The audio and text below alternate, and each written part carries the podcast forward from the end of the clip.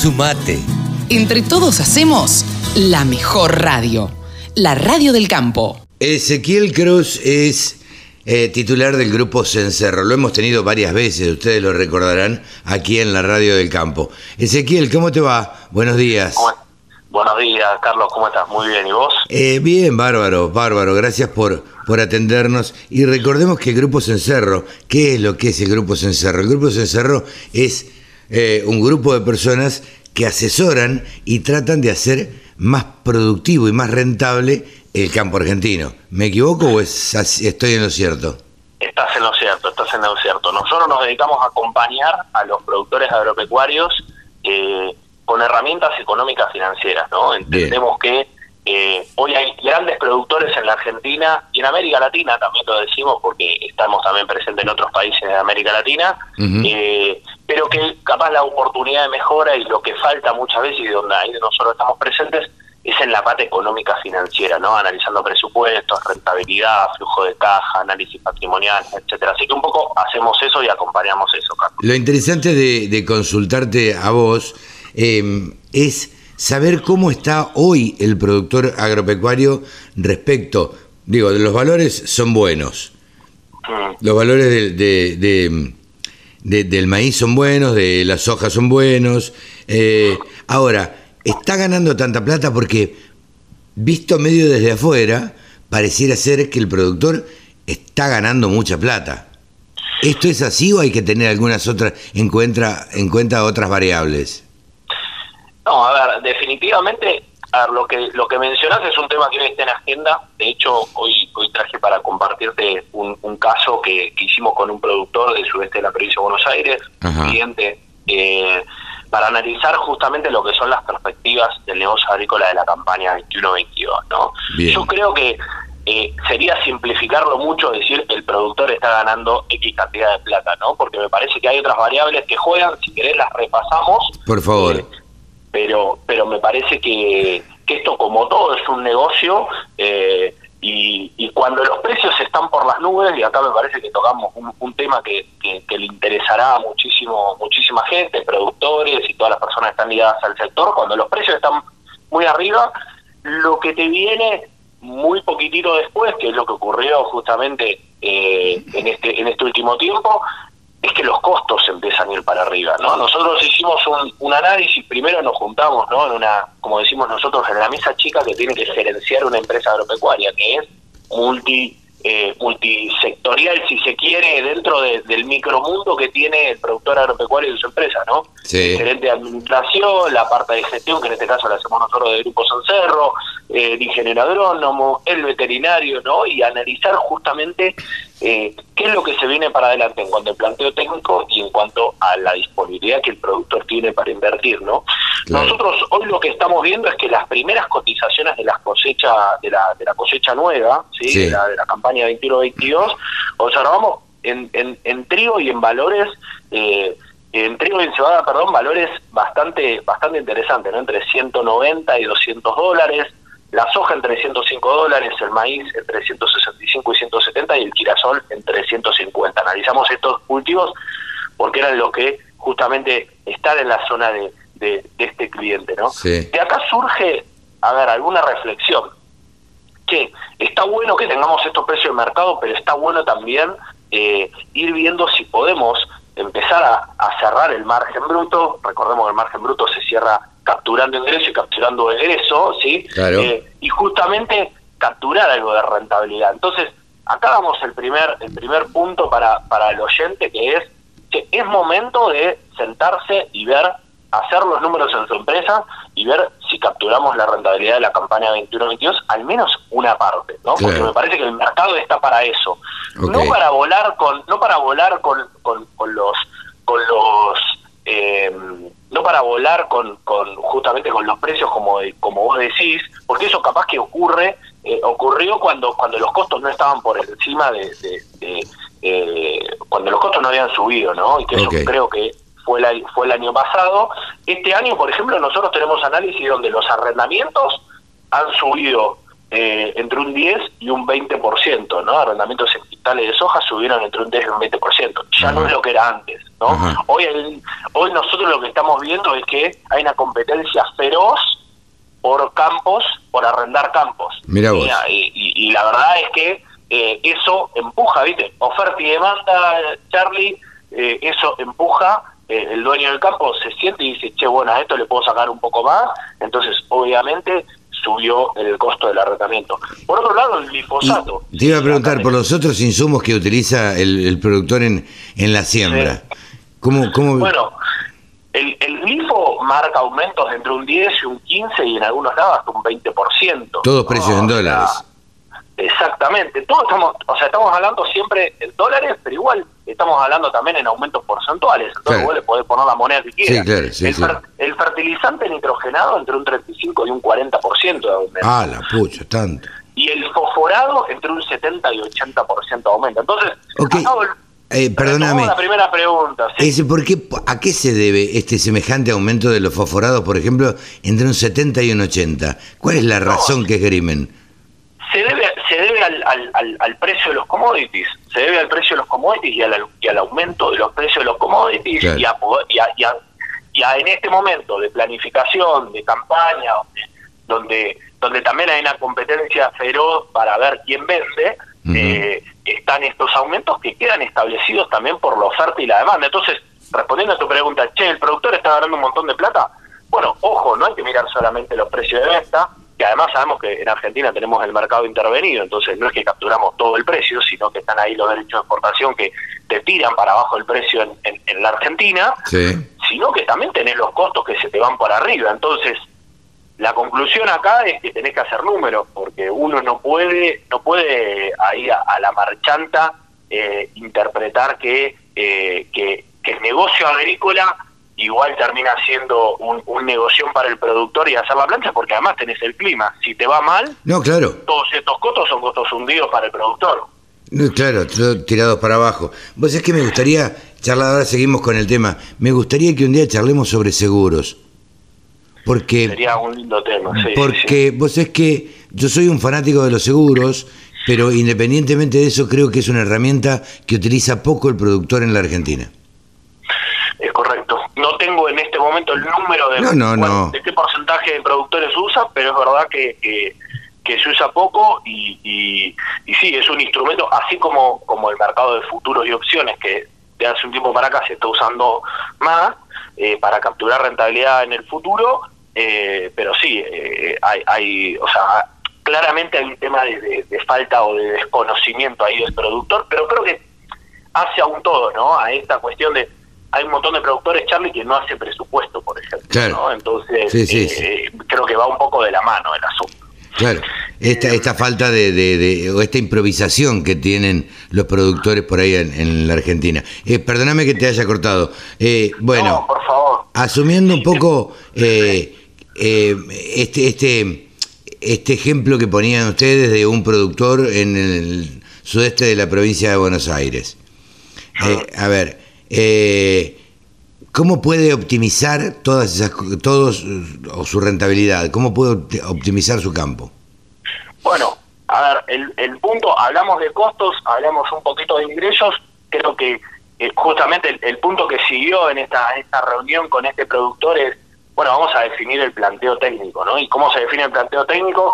Por supuesto que el ingeniero agrónomo ahí tiene una, una parte fundamental para no, para no descuidar el potencial del campo, pero también por otro lado están los análisis de, de, de- de renta y de margen por cultivo, que nosotros lo recomendamos hacer porque es básicamente lo que va a, a- a- a empujar al productor a tomar una decisión, eh, a tomar la mejor decisión, no solamente desde el punto de vista productivo, sino desde el punto de vista económico-financiero. Nosotros lo que, lo que hicimos con este productor es hacer un cuadro justamente de situación y de escenarios más favorables según los cultivos, eh, y lo que nos dieron, los márgenes brutos más favorables, fueron, en primer lugar, la soja de primera, en segundo lugar, el tándem trigo, soja de segunda. eh, y eh, en tercer lugar, el maíz. Y finalmente, el girasol. Por supuesto, esto va a depender de la aptitud del campo, de la zona, Sí, claro. va a depender de, de, de- o sea, viste que como, como decimos, cada familia es un mundo, bueno, cada empresa agropecuaria también es un mundo, Sin el duda. 95% son familiares, pero además tienen el condicionamiento de que el clima y el suelo te terminan jugando, eh, te terminan jugando tu disponibilidad. Pero bueno, yo creo que acá el, el tema es tratar de analizar los dólares de retorno eh, que genera cada cultivo por cada dólar invertido. Me parece que ese es el dato que el productor tiene que salir a buscar. Si Claro. yo invierto tantos dólares, ¿cuánto me retorna? Claro. ¿No? Eh, Eh, ese es el punto. Eh, esto, esto que, que ustedes hacen, obviamente, eh, de, de este presupuesto que hacen, eh, lo que trata de hacer no es adivinar el futuro, como dice el informe este que ustedes presentaron el otro día, sino es entender cómo puede impactar en cada establecimiento la combinación de determinados escenarios. O sea, jugar un poco, a ver, si hacemos esto, sucede esto, si hacemos esto, sucede lo otro, si hacemos aquello, y tratar de ir optimizándolo, ¿no es cierto? Correcto, y, y vos sabés que e- ese punto que vos marcás, eh, Carlos, es fundamental, porque nosotros nos vienen muchas veces los productores que capaz que están arrancando con este tipo de metodología de trabajar con presupuestos y de analizar de esta forma, me dicen, no, pero esto, esto es imposible, porque yo presupuesto, pero después lo tengo que modificar porque en realidad, no sé, eh, me agarró una plaga o, o- o no Sí. sé, tuve que fumigar de nuevo, entonces me cambia el presupuesto, claro, te va a cambiar el presupuesto que pusiste para labor, el presupuesto que pusiste para insumos, porque si aplicás una vez más, vas Claro. a tener que consumir más. Más, gasoil, más, más tiempo, Claro. más horas, más, más, más producto. Pero lo que nosotros decimos es, la importancia de hacer este ejercicio de presupuestar es sentar a todos en una mesa y facilitar el tema y discutirlo. Porque si no, este tema no se discute. Porque Claro. el productor va tan, como se dice, al palo en el Mm. día a día, Sí, sí, no sí. se sienta a ver esto. Entonces, es o sea, el- la importancia de presupuestar es el camino, no es justamente agarrar, hacer un presupuesto, ponerlo en un cajón en el escritorio y ya está, te olvidás y a los seis meses o al, o al año lo abrís de nuevo y decís, ah, a ver cómo hice las cosas.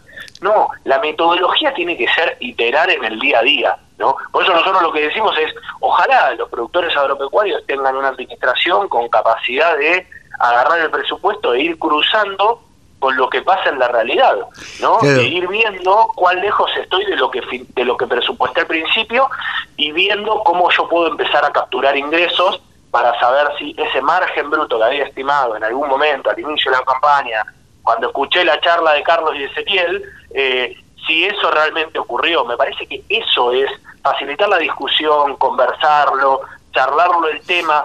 El productor y las personas que, que participan en esa mesa después pueden traer algún contacto, alguna persona que pueda justamente trabajar los temas pendientes y ayudar a trabajar los temas pendientes. Me parece que eso es parte de gerenciar eficientemente una empresa agropecuaria, que es lo que nosotros siempre tratamos de remarcar, ¿no? Lo importante es el camino, no el punto el punto inicial. Ni el inicial ni el de llegada, únicamente, sino el intermedio. Yo sé que Exacto. estaba pensando, eh, a, a esta altura, decía los que conocemos el campo, ¿no? Eh, ¿Cuántos productores agropecuarios viven en, en la ciudad? La mayoría. Correcto. ¿A qué distancia tienen el campo?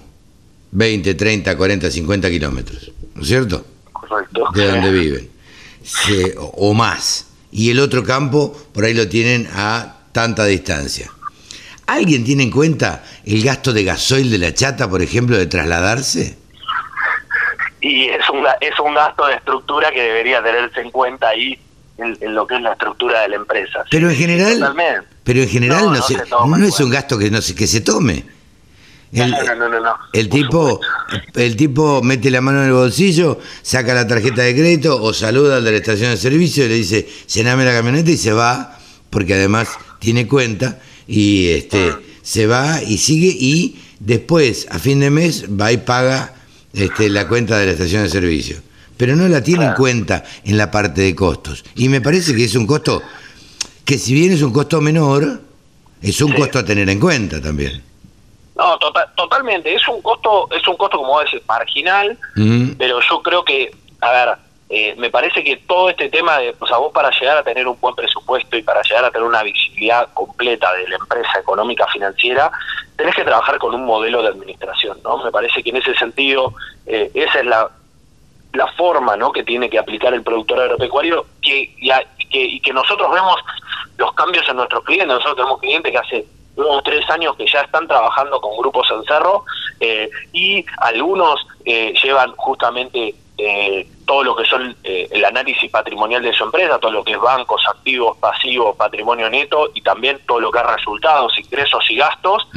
Y algunos lo llevan en Excel, o sea, no hace falta llevarlo en un gran sistema de gestión. Eh, de los que hay en el mercado, pero justamente vos conciliando bancos, por ejemplo, todos los meses, que es básicamente identificando cómo vos estás gastando e ingresando el dinero a tu empresa y reconociendo ingresos y reconociendo gastos, con esa con esa pata que, que, no es tan compleja, obviamente necesita acompañamiento, pero no es tan compleja, uno puede empezar a identificar los gastos grandes y los gastos capaz que menores o marginales como vos estás diciendo, pero sí, por supuesto, si vos querés realmente decir que yo soy rentable en un 8%, en un 12%, en un 30%, en el porcentaje que sea, pero querés construir cuán rentable sos, tenés que tener trazabilidad de todo lo de, de todo el dinero que entra y que sale de la empresa, de todas las amortizaciones de las maquinarias.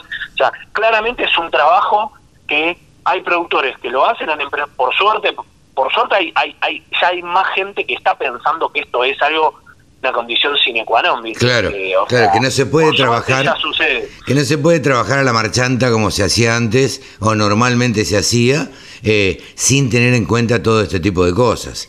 Eh, y a esto es, a lo que viene o lo que propugna el Grupo Cencerro. Señores, ordénense.